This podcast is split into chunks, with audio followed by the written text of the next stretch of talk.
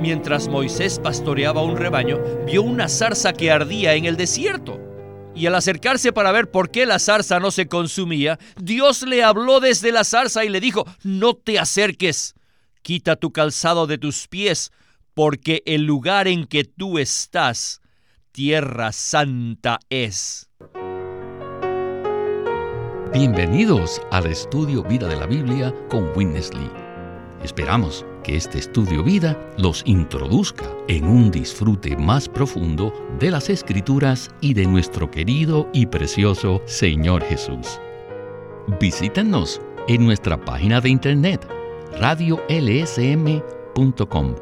y allí podrán escuchar gratuitamente todos los programas radiales del estudio vida. En el programa anterior vimos tres aspectos de la palabra bendición mencionada en Efesios 1.3. Ya que esta palabra ha sido mal entendida por muchos creyentes, es muy importante que nosotros comprendamos su verdadero significado espiritual. A partir del versículo 4 se enumeran todas las bendiciones espirituales con las que Dios nos bendijo en Cristo.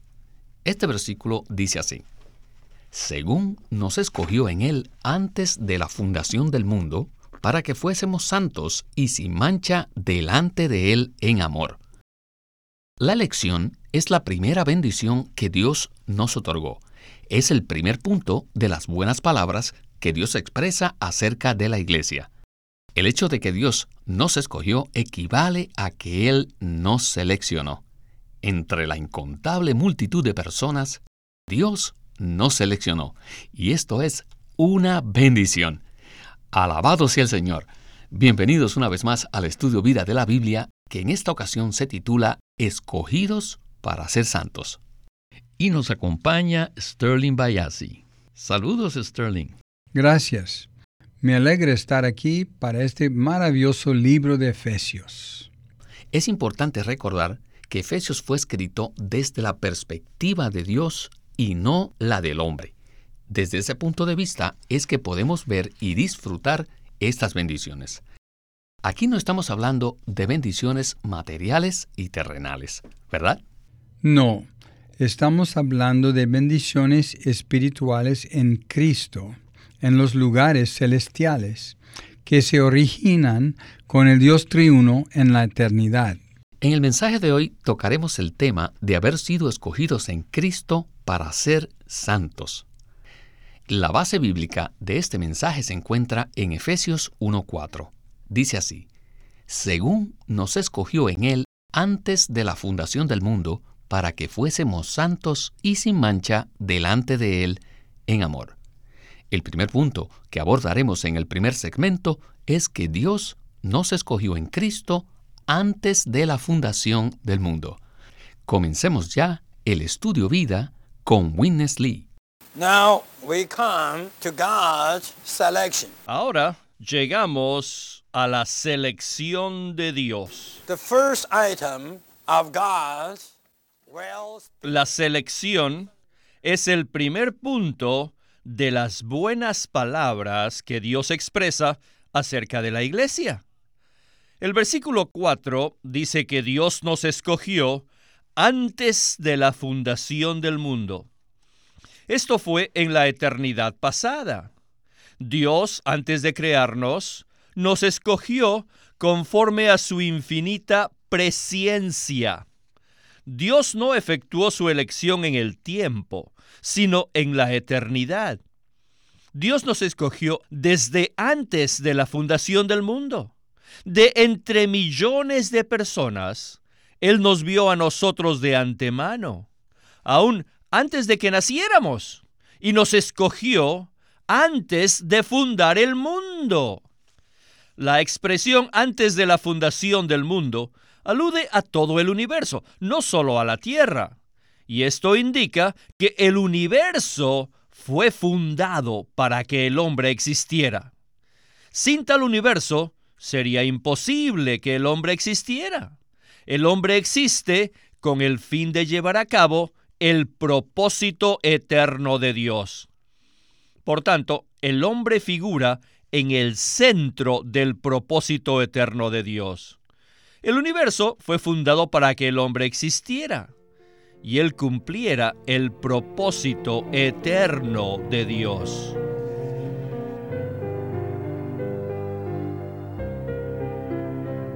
Fuimos elegidos antes de la fundación del mundo, en la eternidad pasada, o sea, antes de que existiera el tiempo. ¿No es así, Sterling? Ciertamente así es. Esta elección se realizó en la eternidad pasada, antes de que cualquier cosa fuese creada. No había espacio, ni tiempo, ni universo. Fuimos escogidos en Cristo para ser santos antes de que existiera el universo. El versículo en Apocalipsis 4:11 declara que todas las cosas fueron creadas por causa de la voluntad de Dios. Y sabemos por Efesios 1 que la voluntad de Dios se relaciona con su elección, con su predestinación y con su propósito eterno. Así que vemos que el universo fue creado con el fin de que Dios tuviera el entorno en el cual los seres humanos existirían para llevar a cabo la elección que Dios hizo de ellos. Proclamamos esta verdad revelada directamente por Dios al apóstol Pablo. Y hacemos esto frente a una cultura popular que tal vez afirma que el universo en realidad no tiene ningún significado y ninguna meta. Es decir, que el universo es básicamente absurdo. O quizás afirman que de alguna manera el universo se creó a sí mismo y se dirige a alguna dirección de la cual no sabemos nada. Pero nosotros estamos declarando con base en la palabra de Dios que Dios nos escogió en Cristo antes de la fundación del universo, lo cual indica que el universo existe para que Dios pueda cumplir su propósito al escogernos. ¡Qué pensamiento tan grandioso! ¡Qué luz tan resplandeciente!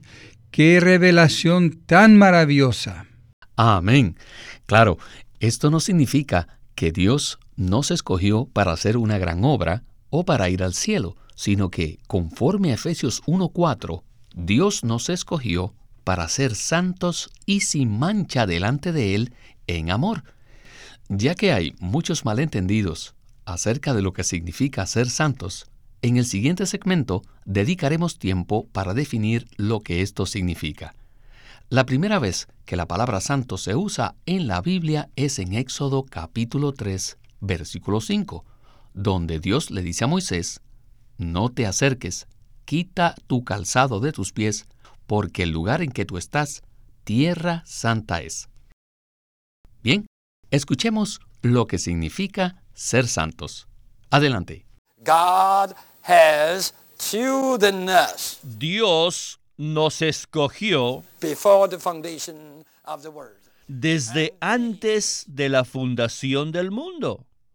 Y esta elección tiene como fin hacernos santos. Esta palabra santos ha sido dañada por completo. Las enseñanzas cristianas modernas han tergiversado el significado de la palabra santo y también de la palabra santidad. Muchos piensan que la santidad consiste en no tener pecado. Y nosotros tenemos que dejar esa idea. Según este concepto, una persona es santa si no peca. Sin embargo, esta idea es totalmente errónea. El otro concepto que existe también es que santo es ser perfecto, y esto también está errado. La santidad no equivale a la ausencia del pecado ni a la perfección. Entonces, ¿qué cosa es ser santo?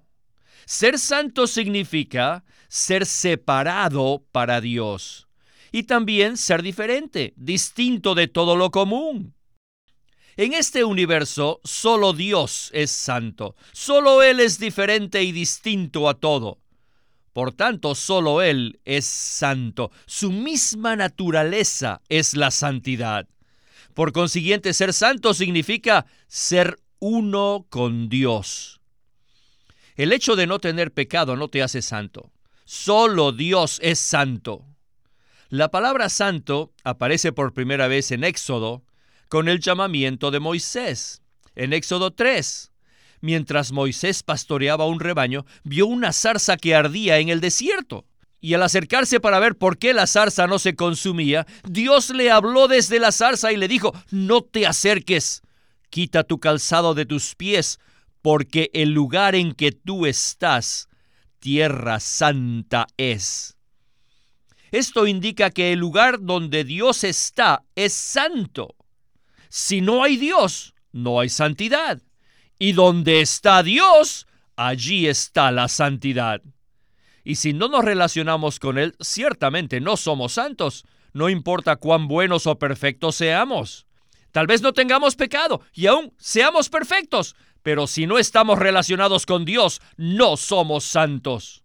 La palabra santo se usó por primera vez cuando Dios comenzó a tener un pueblo en la tierra, entre el cual él podía morar, un pueblo que podía entrar a su presencia en el lugar santísimo. A partir de ese momento, esta palabra se usa reiteradamente en Éxodo, Levítico, Números y Deuteronomio. En estos libros se les llama santas a muchas cosas porque en ellos vemos que Dios vino a estar entre los hombres y que los hombres se acercaron a Él.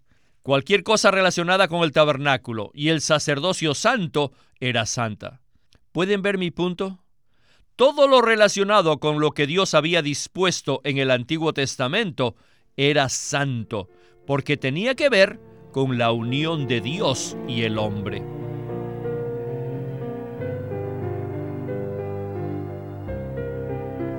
Decir que ser santos equivale a no tener pecado o ser perfectos realmente no da en el blanco de lo que verdaderamente significa la santidad. ¿Podría comentar acerca de esto? Afirmar que ser santos equivale a no tener pecado o ser perfectos es una idea totalmente errónea conforme al pensamiento religioso, natural y ético. Ese tipo de pensamiento y concepto es un gran velo que nos aleja de la clara afirmación de la palabra de Dios. Fuimos escogidos para ser santos. Nosotros interpretamos la Biblia no mediante versículos aislados, sino comparando la escritura con las escrituras. Consideremos este versículo del Antiguo Testamento citado por Pedro. Sed santos, porque yo soy santo. Ciertamente Dios no está diciendo, ustedes deberían ser perfectos y sin pecado, porque eso es lo que yo soy. No. A lo que Dios se refiere es a su naturaleza intrínseca y esencial. La santidad es la naturaleza de Dios, puesto que Él es santo, está separado de todo lo común. Fuimos escogidos para ser santos, es decir, para ser uno con Dios en un sentido muy real, para participar de la naturaleza santa de Dios y para ser saturados e impregnados de lo que Dios es. Les pediría a los radioyentes, por favor, consideren este versículo de nuevo. Fuimos escogidos para ser santos, y Dios mismo es santo. Sin embargo, no fuimos escogidos para participar de la deidad de Dios, porque eso jamás es posible. Fuimos escogidos para participar de la naturaleza de Dios, a fin de ser uno con Él y ser saturados de Él, y por tanto a fin de poder estar con Él en su presencia por la eternidad. Es para esto que Dios nos escogió. Esto es lo que estaba en el corazón de Dios en la eternidad pasada. Tener un pueblo creado a su imagen, que fuese santo, así como Él es santo. Todas las cosas que había en el tabernáculo eran santas porque estaban separadas del uso común y estaban relacionadas con la morada de Dios. El tabernáculo era el lugar donde Dios moraba en el Antiguo Testamento. Hoy día, en el Nuevo Testamento, esta verdad sigue vigente. Leamos entonces unos versículos como base para el desarrollo de la siguiente porción.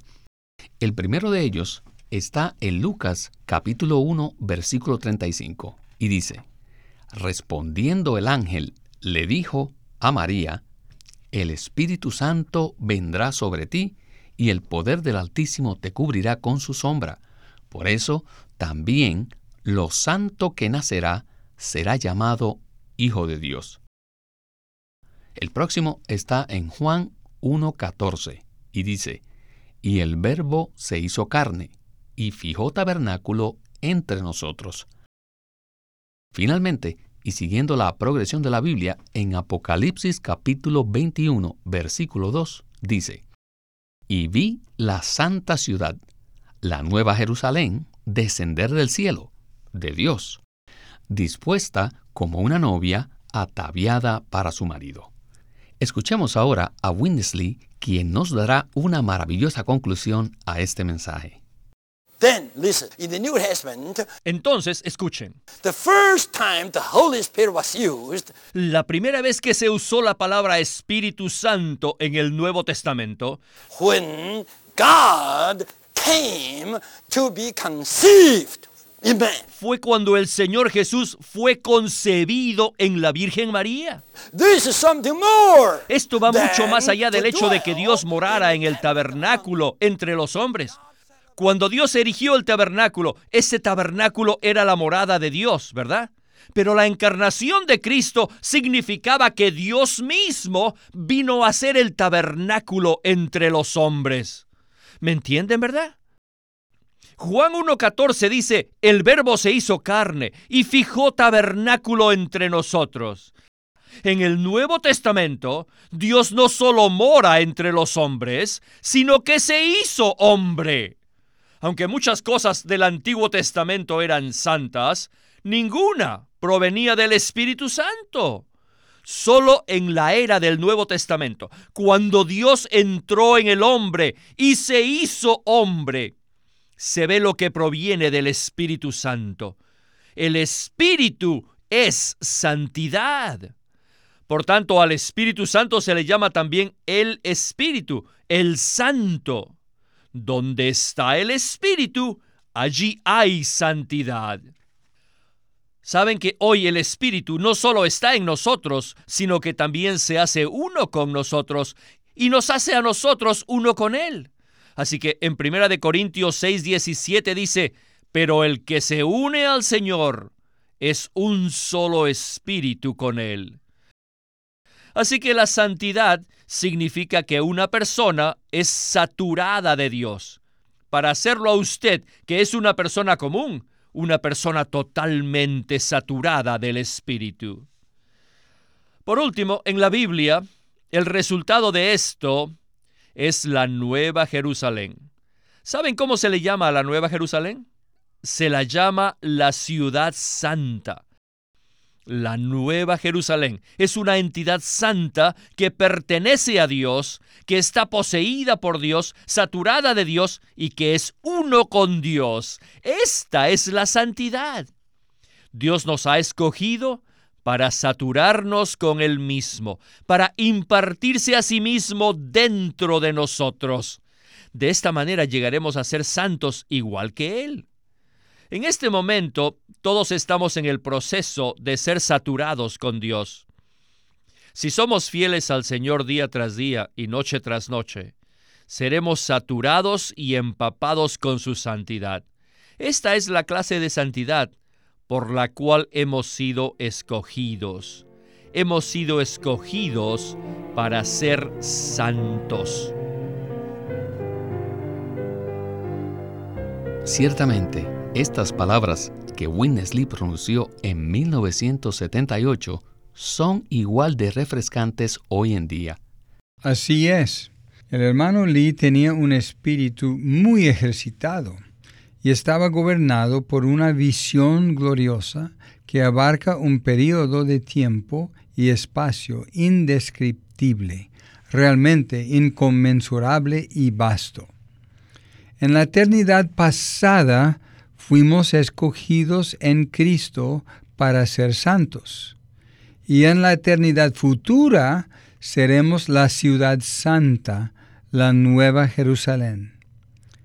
Esa ciudad no es un lugar, no es el cielo, es una persona corporativa que es llamada la novia, la esposa del Cordero. Esa ciudad santa, la esposa, la novia, habrá sido completamente saturada de la naturaleza santa de Dios y será la consumación total de la intención de Dios cuando nos escogió para ser santos en la eternidad pasada. Cuando Dios toma una decisión como esta, nada ni nadie puede interferir en última instancia con ella. Fuimos escogidos para ser santos. Estamos llegando a ser santos en el proceso de la salvación orgánica que Dios efectúa y seremos la ciudad santa por la eternidad. Este es el deseo del corazón de Dios. Es por esto que Dios creó el universo para la humanidad, a fin de que lleguemos a ser la esposa, la novia, la ciudad santa, saturada de la naturaleza de Dios, con miras a su expresión y al cumplimiento del deseo de su corazón. ¡Qué palabra tan maravillosa! ¡Qué visión tan asombrosa! ¡Qué motivación tan grande tenemos para abrir nuestro ser al Señor!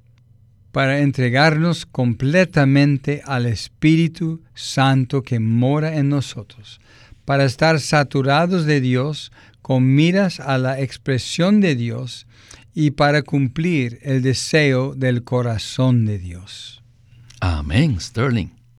En el Antiguo Testamento, el hombre podía entrar en Dios al entrar en el lugar santísimo del tabernáculo.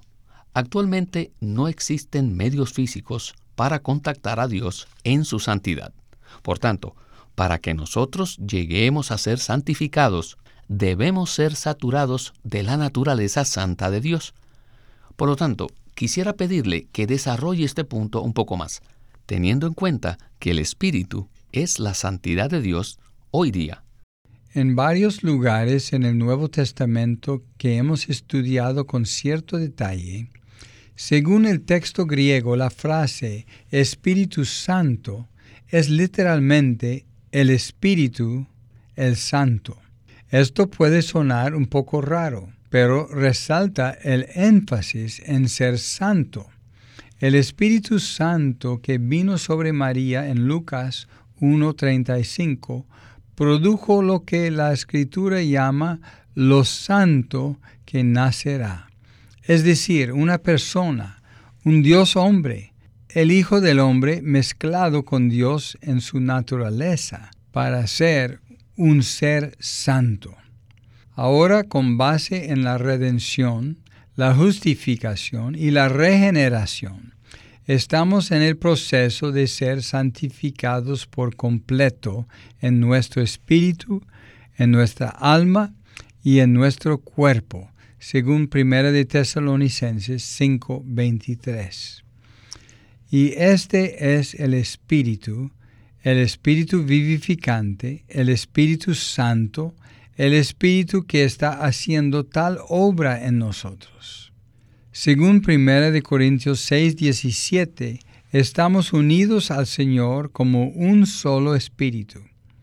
Entonces, si nos volvemos al Señor y ejercitamos nuestro espíritu regenerado, si lo contactamos a Él y nos abrimos a Él, dándole acceso a todas nuestras partes internas, participaremos activamente y en realidad en este glorioso proceso de llegar a ser santos tal como Dios es santo. Así que el Espíritu es el vínculo entre ser escogidos para ser santos en la eternidad pasada y ser la ciudad santa en la eternidad futura.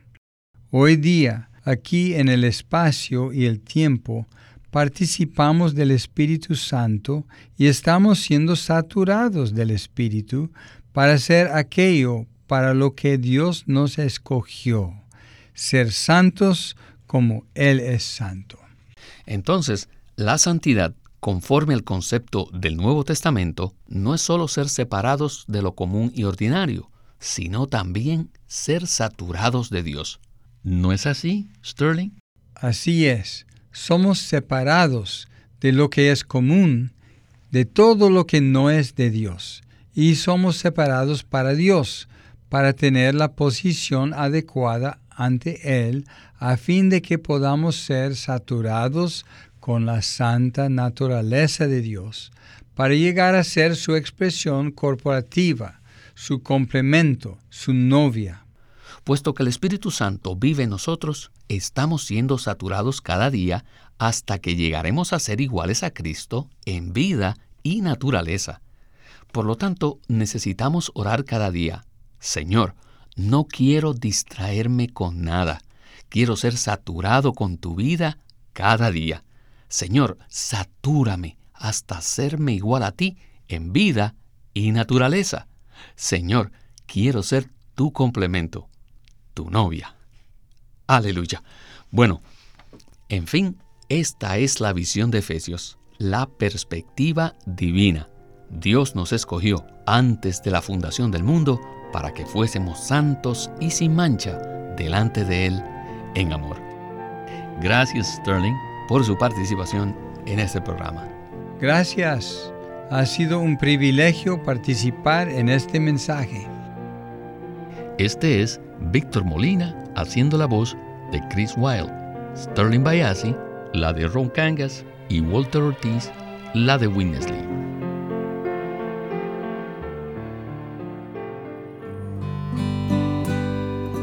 Queremos animarlos a que visiten nuestra página de internet libroslsm.com Allí encontrarán los libros impresos del Ministerio de Watchman Nee y Witness Lee, la Santa Biblia versión recobro con sus notas explicativas y también encontrarán folletos, himnos, varias publicaciones periódicas y libros en formato electrónico. Por favor, visite nuestra página de internet libroslsm.com o llámenos a nuestro teléfono gratuito 1-800-810-1149. 1-800-810-1149. Además, si desean, pueden comunicarse con nosotros enviándonos un correo electrónico a estudiovida.lsm.org.